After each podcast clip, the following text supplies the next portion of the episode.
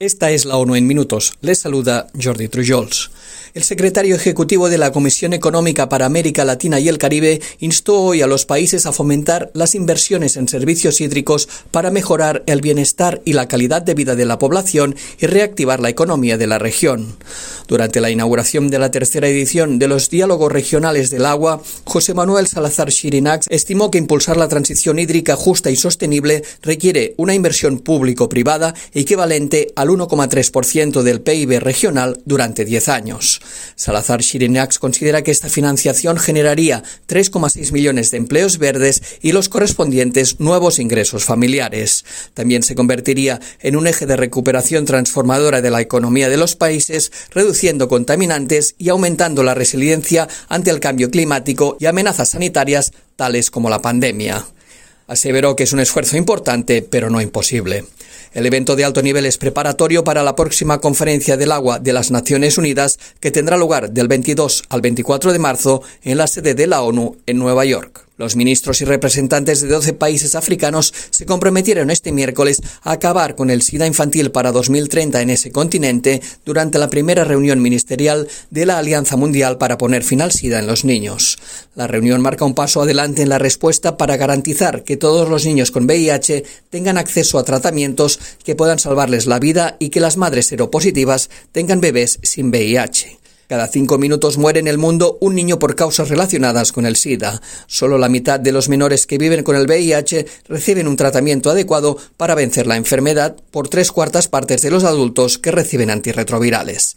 El trabajo de la alianza se fundamentará en cuatro pilares.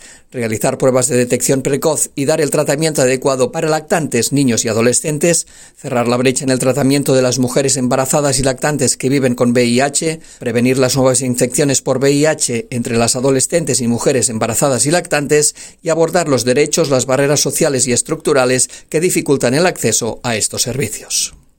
Cada año se producen 267.000 muertes en el África subsahariana a causa de medicamentos contra la malaria falsificados o de calidad insuficiente. Destaca un nuevo informe de la Oficina de las Naciones Unidas contra la Droga y el Delito dedicado al tráfico de productos médicos en el Sahel. La elevada prevalencia de enfermedades infecciosas en los países del Sahel, unida a los problemas de disponibilidad, precio y acceso a la atención sanitaria, crea un entorno en el que la demanda de productos y servicios médicos no se cubre totalmente a través de los canales oficiales. La desproporción entre la oferta y la demanda de productos farmacéuticos regulados favorece el tráfico de este tipo de productos, incentiva la participación de los grupos delictivos organizados y potencia las amenazas a la seguridad y la salud públicas en esa zona de África. Tras alcanzar África Occidental mayoritariamente por vía marítima, estos productos llegan a los países del Sahel a través de contrabandistas que operan en las principales rutas de transporte utilizando autobuses, camiones y coches particulares.